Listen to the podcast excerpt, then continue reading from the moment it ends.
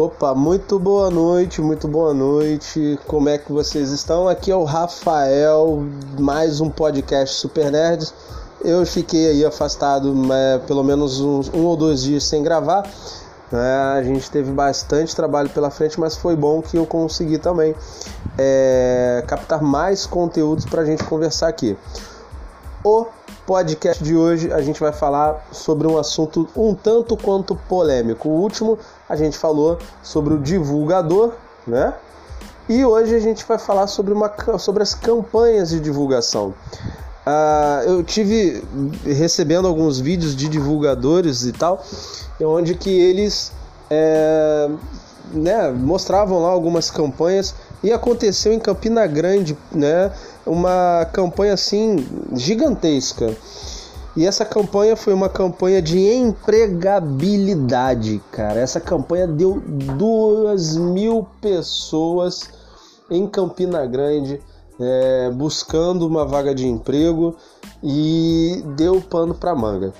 E a gente conversando hoje com o pessoal nos grupos, né, a gente estava na situação, olha, é uma campanha que deu muita gente? Sim, mas até que ponto isso é bom?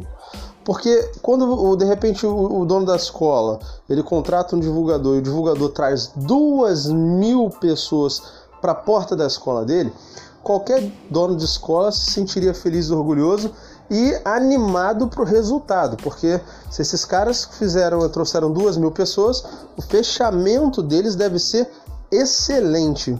Porém, entretanto, todavia, não tinha planejamento, não tinha estrutura para poder atender essa demanda e pior, não tinha emprego.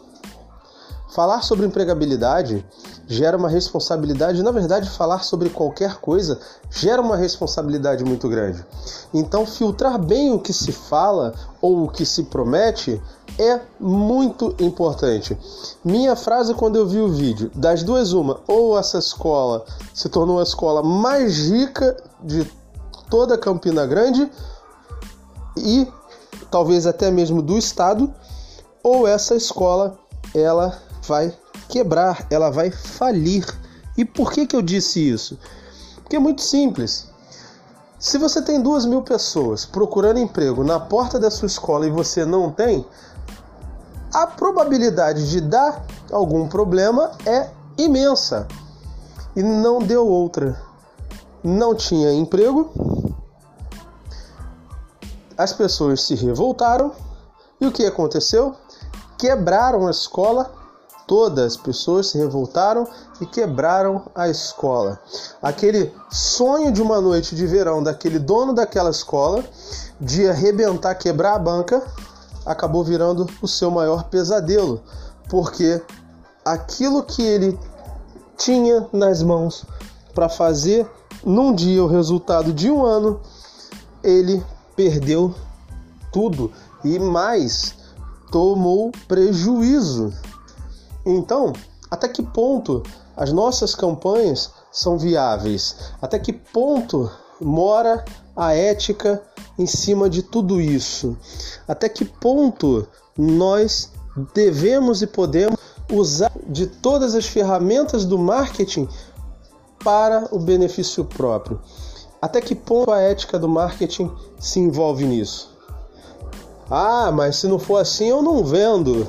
O mercado não foi feito para fracos e medrosos, o mercado é para corajosos. Nós criamos problemas, mas o dinheiro que você ganha cobre os problemas. Até que ponto? Eu não acredito nisso. Eu acredito das duas uma. Ou, numa situação como essa, o dono da escola, no mínimo, eu pelo menos, eu numa situação dessa, eu sairia da cidade. Eu fecharia a escola e tchau não volto nunca mais. Ou você vira rei, ou você não vira nada. Eu acredito que, do jeito que estava, essas duas mil pessoas revoltadas né, quebraram a escola. O dono dessa escola, de fato, né, não tem mais coragem de continuar. Então, donos de escola, é, a gente acaba responsabilizando o divulgador sobre isso. Não, a culpa é do divulgador. Mas não tem inocente nesse caso.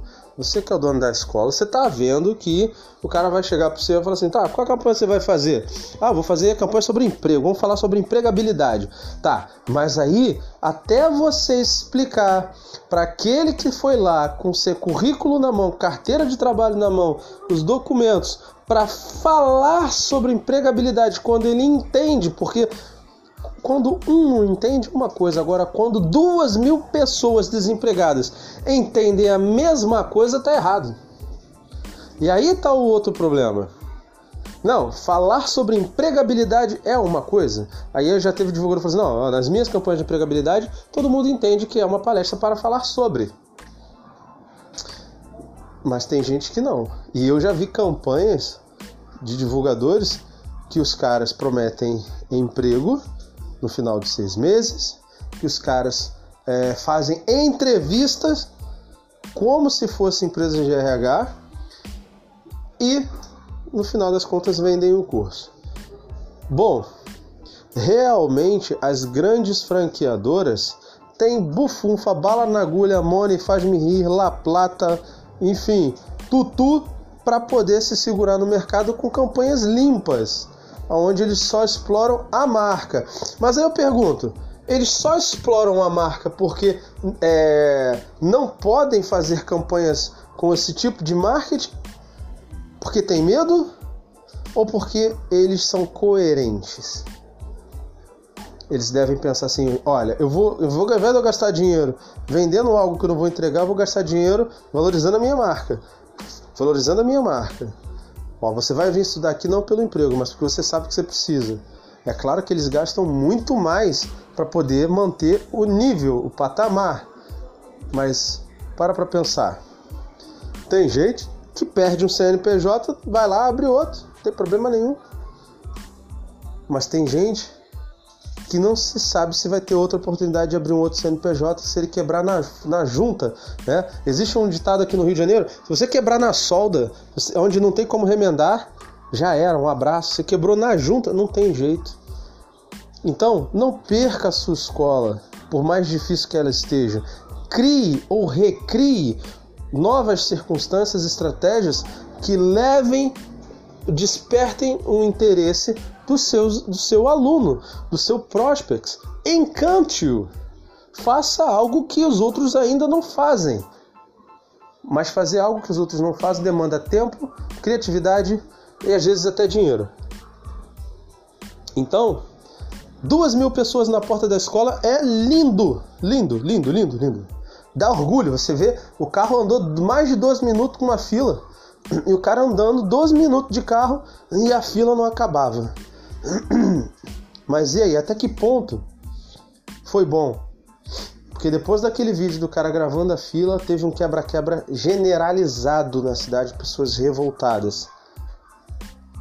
Então, lembre-se, na tua escola tem pessoas que moram ali no bairro, que vestem a tua camisa e que vão para casa todos os dias e às vezes o vizinho dela foi numa campanha na sua escola, você mora talvez no bairro e às vezes o teu vizinho ele gasta 10, 20, 30 quilômetros de distância para botar no outro curso, não faz com você. Uma vez me falaram o seguinte: um curso bom é aquele cujo filho do dono estuda nele e aprende lá me incomoda quando, por exemplo, o cara, ah, eu sou dono de curso, ó, oh, que legal. Eu, peraí que eu vou levar meu filho no inglês. Peraí, mas seu curso não tem inglês? Tem, tem. Mas eu botei ele no, no CCA, Wizard, CNA, FISC. Fala, ué, peraí, você tem curso de inglês e tu bota ele para estudar no... É, né? Entendi. Comigo não, violão. Porque se o meu filho não estuda naquilo que eu vendo para os outros é porque eu não garanto aquilo que eu estou fazendo. Então meu filho tem que estudar comigo. Porque aí não pode ser ruim, né? Tem que ser bom. É pro meu filho.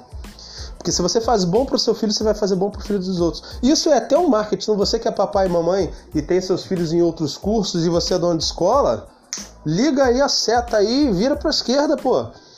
Imagina, quer propaganda melhor? Ah, tudo bem, tudo bem. Então, é, essa aqui, ó, esse aqui é meu filho, esse aqui, ele estuda aqui. Ele, eu tenho condições de botar ele lá, mas ele estuda aqui comigo. Não é para economizar, não. É porque o que eu como, ele come. A comida que eu como, ele come. O estudo que eu dou ele aqui para os outros alunos, ele também vai ter. E eu quero que meu filho tenha o melhor. Significa o quê? Que o seu aluno vai ter o melhor. Não tem diferença. Aí a coisa muda de figura. Aí o pai que tá ouvindo você falar isso, assim, ó, o cara se garante, hein? Filho dele estuda inglês aqui e não estuda lá no outro. Agora, quando o pai botou o filho dele para estudar inglês na tua escola, por exemplo, e aí tá passando lá de carro na porta do, do, do curso de inglês concorrente, tá você indo lá buscar lá. Olha, mas esse garoto não é o filho do. Mas não tem curso lá, rapaz? E tem coisa errada aí. Então, o melhor exemplo é o que vem de dentro da tua empresa para fora. Você olha para tua empresa e pergunta: "Você faz inglês aqui, informática aqui?" Não. Por quê? Você tem bolsa? Você pode estudar de graça? Não, porque eu faço lá. E por que você não faz aqui? É porque ela não se garante. Lá não, lá não sei se o negócio funciona. E aí, pessoal, quando você faz a tua avaliação, uma outra dica, checklist. Faz uma avaliação da tua escola periodicamente, a cada seis meses pelo menos, é uma listagem que vem perguntas sobre todos os setores: comercial, administrativo, pedagógico, todos. E o aluno não é obrigado a se identificar. Passa isso nas turmas, ele vai lá, preenche. Hoje em dia, com, com o site, está tudo mais fácil. Cria-se uma página lá só para isso. Pronto. Checklist. E você consegue levantar as informações necessárias para melhorar locais que você pode melhorar na sua escola, questão de infraestrutura, o que ele gostaria. Às vezes o aluno fala assim: ah, o curso pode ficar melhor se botar uma cantina. Ah, não, mas o outro fala que o curso pode ficar melhor se tiver uma sala de cinema. E aí você vai levantando essas informações, vai vendo aquelas que são de fato relevantes para que você possa melhorar. Ó, tem aluno que vai falar: o curso poderia ficar bom se a recepcionista me dá bom dia. Já vi isso, viu? Já vi isso. Então, pessoal, vamos é, entender o seguinte. Eu sou a favor de campanha, adoro uma campanha, rapaz. Eu fico, eu fico com o coração na mão quando eu faço uma divulgação. E aí, esse cara né, chega na escola para ser atendido e eu dou o melhor atendimento da vida dele. Isso sim me empolga. Bom, hoje o negócio tá meio, tá meio tenso aqui, tá? Você que tá me ouvindo aí, vai me desculpar a barulheira, né? Porque hoje eu tô gravando de casa, as crianças estão acordadas né, estão acordadas, então estão aí com a, a, no alto nível aí, tá? Mas eu precisava falar isso para vocês, tá? Então, pra gente finalizar e não se alongar muito, o melhor do melhor que você possa oferecer ainda é pouco para obter sucesso. Se você puder se superar em tudo que você oferecer para o seu aluno, aí sim você está começando a buscar o sucesso de verdade. Fazer o suficiente não é, não é o máximo seu. Fazer mais ou menos não é o teu máximo. Então, olha para a tua escola e fala assim: eu vou surpreender esses alunos. Eu vou surpreender esse meu bairro. Eu vou ser a escola referência da referência. Eu vou ser a melhor escola que tiver na região num raio de 150 quilômetros. E num raio de 150 quilômetros você vai em todas as, as suas concorrentes, olha tudo. Fala, ah, você tem isso? Eu vou ter dois. Você tem aquilo? Eu vou ter dois. E aí você vai ter que olhar para o teu time. Quando você olha para o teu time, você vai perguntar assim: eu preciso de um atacante. Quem é meu atacante? Meu, o melhor vendedor. O que, que você vai fazer? O que, que o time de futebol faz? Se não tem dentro do elenco dele o melhor atacante, ele vai lá e contrata o melhor atacante. E às vezes contratar o melhor atacante é caro, mas esse melhor atacante é artilheiro e faz gol pra caramba. E é esse gol que você está precisando. E aí você olha pro teu time e fala: "Eu preciso de um técnico". Quem é o melhor técnico que eu tenho à disposição? Você olha para dentro do teu time, você tem um bom técnico? Não. Eu preciso treinar os meus atacantes, meu time todo. Então eu vou buscar o meu melhor técnico. É claro, você tem um orçamento para isso. Mas aí você não pode economizar no orçamento para trazer um bom atacante, um bom técnico. E aí você olha, você precisa de um, de um, de um bom zagueiro. Quem é seu zagueiro? O administrativo. Sabe? Seu zagueiro é administrativo. Que tá lá cobrando o aluno, então é ele que tem que segurar o aluno. Então o teu administrativo tá ali, ó, junto com o pedagógico. São dois zagueiros, não é isso?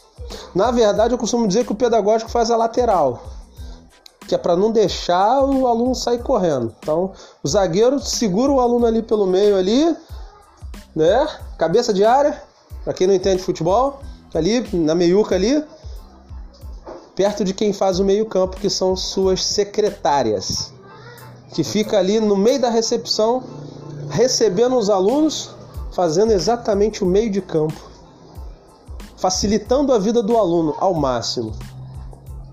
Então você tem ali, e você que é o goleiro, que tem a visão panorâmica de tudo. Você está vendo tudo lá de trás. Você vê teu os teus zagueiros, teus laterais, teus meios de campo e teus atacantes. Ou seja, você é o diretor, você é o goleiro e não deixa passar nada. Então você está vendo seus zagueiros, que é o seu administrativo, você está vendo seus laterais, que são seus professores, a tua área pedagógica, seu meio de campo, que são as recepcionistas, e está vendo seus atacantes, que são os seus comerciais. E o seu técnico, que é aquele especialista na área que está ajudando você a orquestrar a escola. Aí você fala assim: e por que que então eu não sou o técnico? Porque quando você é o goleiro e a bola vem com aquele chute bem forte lá e passa por todo mundo, o adversário, a bola tem que parar no melhor, que é o goleiro. É esse que não vai deixar o time tomar gol e se desanimar. Porque ser técnico Ficar na beira do campo enquanto o time afunda é fácil. Agora, quando você está dentro de campo, é diferente. E o goleiro, de vez em quando, ajuda o zagueiro, dá uma de líbero, ajuda o lateral numa saída mais rápida, faz um lançamento para o meio de campo e quando não lança direto para o atacante. Então, seja o goleiro do seu time. Contrate o seu melhor atacante que puder. Contrate o seu melhor time que puder ou treine de forma mais efetiva cada vez mais o seu time e seja campeão. Campeão em vendas, campeão em número de alunos. Dica: eu costumo fazer isso. Tem uma cartolina atrás da porta com a meta do semestre de 1 a 300. Eu chamo meus atacantes e falo: ó, tá aqui. 1 a 300, se bater esse daqui vai ganhar isso, isso, isso, isso, isso. A mais. Tudo bem? Tudo bem. Então, pau na máquina. Aí eu chamo o meu meio de campo e as minhas zagueiras, falo aqui, ó, outra meta de retenção e renovação. Tá vendo aqui? De, de X a Y. Se bater essa meta aqui, X a mais. Fechado, fechado. Agora vamos embora, vamos pro jogo. E oriento o meu técnico. Ó, eu tô lá no gol, hein? Você tem a obrigação de mantê-los treinados, motivados para cima. Pronto. Tá aí a tua seleção. Eu comecei falando sobre divulgação e vou terminar falando sobre divulgação. Fique tranquilo, já tô acabando já. 20 minutinhos. Pessoal, quando você traz um time que você não conhece para dentro do teu campo, que é a tua cidade, você tem que conhecer muito bem quem você está trazendo. Porque se esse time fizer besteira, acabou o campeonato para você, como acabou o campeonato para essa escola de Campina Grande. Fica com Deus, muito boa noite, muito obrigado, bom dia, boa tarde, boa noite. Não sei que hora você está ouvindo esse, esse podcast Super Nerds, mas ele é feito de coração, com o maior carinho, com muito respeito a todos vocês, seja você dono de escola ou não, seja você aluno, seja você é, divulgador sabe que nós respeitamos muito vocês. E esse comentário dessa campanha foi uma campanha direta, específica. Não quer dizer que todos os divulgadores são assim, bem como não quer dizer que todo dono de escola é relapso. Mas se alguma coisa dentro desses 20 minutos eu falei e fez sentido para você, já ganhei o dia, já valeu a pena. Muito obrigado, fica com Deus e até a próxima.